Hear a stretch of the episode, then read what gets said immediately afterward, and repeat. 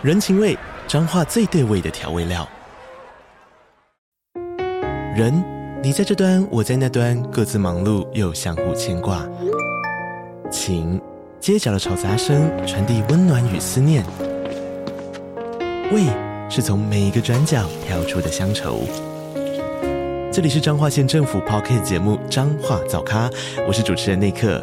从彰化大小事各具特色到旅游攻略，透过轻松有趣的访谈，带着大家走进最在地的早咖。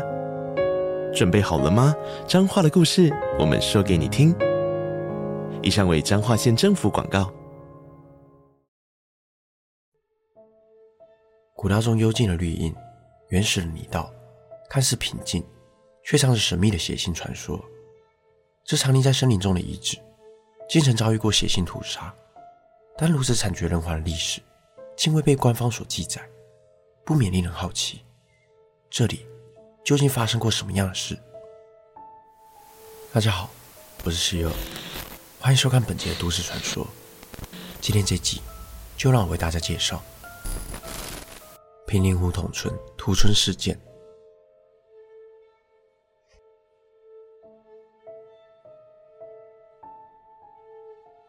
胡同村位于新北市的平林区，是北宜公路开通以前往返宜兰的必经之路。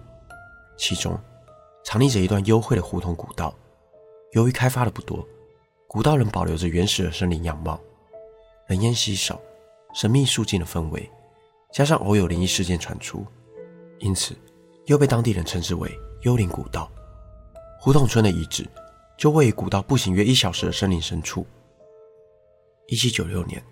新政府修建了全长六十公里的古道，便于商人、旅人通行。绵延泥泞的山路，旅途遥远，路途上的胡同村就成了旅人休憩的落脚地。据说，全盛时期曾有高达四十七间的驿站，熙来相往人潮，形成了小市集，吸引更多人留住于此。村民们也时常举办迎神祈福的祭祀活动，相当的热闹。直到一八九五年。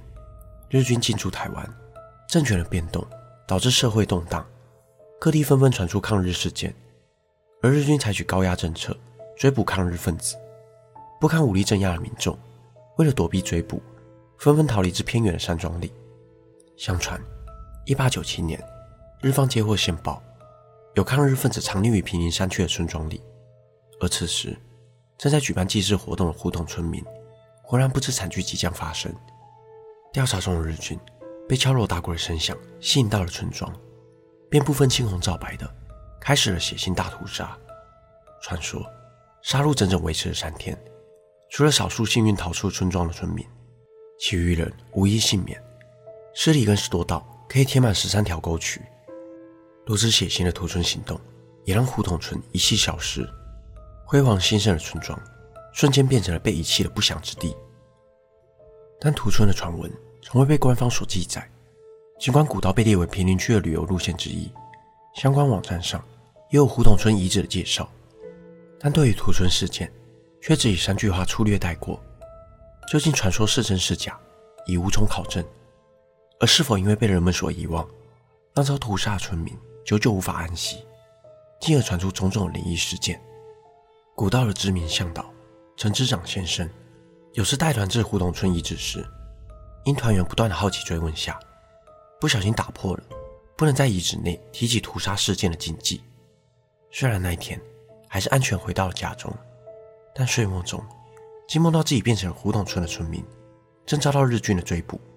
在梦里逃窜的自己，最终被逼到了角落，被日军狠狠的用枪托砸了下去。过于真实的疼痛感让陈执长从梦中惊醒。诡异的是，那股疼痛感却没有消失。他发现他的右脚脚踝处莫名的红肿胀痛，隔天一早便赶到医院就诊。医生询问他是为何受伤的，陈市长左思右想，最终没有提起梦境的事，只是说是搬东西时不小心撞伤，草草带过。随后他带了水果、金纸，拄着拐杖上山，来到了遗址前，严肃的上香祭拜，为自己前一天在遗址内触犯禁忌的行为诚心的道歉。说也奇怪，就在祭拜完后，脚上的疼痛感也随之消失。下山不需要拐杖，就能顺利的自行行走。在屠村的诡谲传说下，当地居民以及登山客也相传，离开胡同村前，需在村前的小溪洗手净身，否则村内的晦气将带来不幸。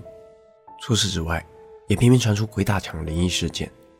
曾有登山客行走于古道时，看见前方有别的游客，心想是一同前来古道登山客，路线理应相同，便不疑有他的跟随其后。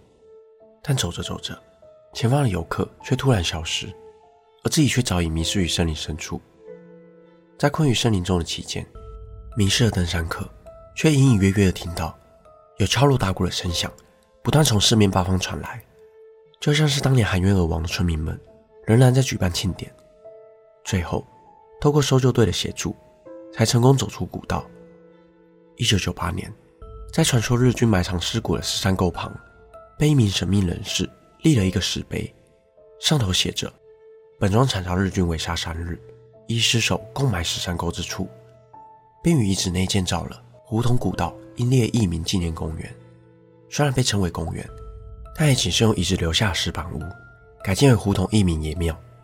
而庙外只有一块黑色大理石，上面用烫金的字体诵诗。注意看便会发现，这首诗的字首合起来就是。胡同古道英烈义民纪念公园旁边还贴着当时落成时所举办的法会照片，而究竟是谁在此立下石碑，就连当地居民也毫无头绪。唯一的线索只有石碑上的落款，系指东山老人小婴儿。这位神秘人士究竟是谁？没有人知道。而在另一块石碑上留下了一个小小的线索，石碑上大致的意思是：先人的抗日烈举。经过百年都无人发扬纪念，作为后代的他深感惭愧，因此立碑将事迹纪念留与后人知晓。除此之外，再也没有任何线索可以知道这位神秘人士的身份。只是一篇标题名为《管理平林古道二三事》的网络文章曝光后，里头写下关于胡同村屠杀的故事。其中的一段文字写道：“围杀大胡同庄三日夜，民间前辈之陈述。”是否有庙会？时刻比住户人数还多，不放过一人，十手共埋十三沟。这段文字与村内纪念石碑上的文字相符，也因此让作者的身份引起了大众的关注。有人发现，作者是戏子东山农场的创办人黄聪明。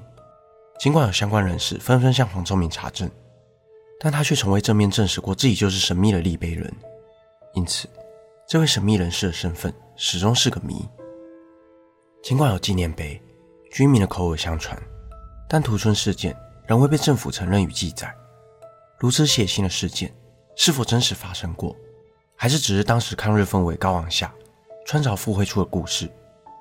一九四一年出版的历史文献《台湾总督府警察严格志》中有提到，一八九九年投靠日军的前义军分子朝田，得知抗日领袖林立成藏匿于平林山区。因此，自发带领部队进入追捕抗日分子，最终在胡同村中逮捕了林立成的部下。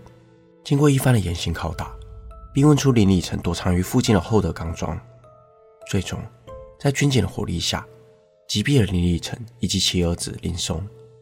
大致过程与黄聪明撰写的文章差不多，但未提及三日屠村的事件。有人说，是日军掩盖了屠村的血腥事实。也有人说，是日军回报给上级时，为了彰显自己的战绩，才捏造了屠村一说。后续也有网友分析，一般的庙宇风水上都必须坐北朝南，且北地势必须高于南，而胡同村开口朝北并下降的地势，并不符合风水。以此推断，村内根本没有庙宇的存在，也不会有举办庙会吸引日军屠杀一事发生。且若真的屠杀了三百人，传说中埋藏尸首的石山沟，必定也能挖出遗骨，但却从未有人在此挖掘出任何遗骸。因此，大多数的人们对屠村事件还是抱持半信半疑的态度。虽然整起事件因年代久远且充满了疑点，但胡同村诡谲的氛围以及登山客盛传的灵异传闻，仍让人对此处敬畏三分。本期的故事就到这里，谢谢你看到最后。如果你想要看更多都市传说系列的影片，欢迎订阅我的 YouTube 频道。如果想要听的，也可以到各大 podcast 平台上关注我。我是希尔，我们下次见。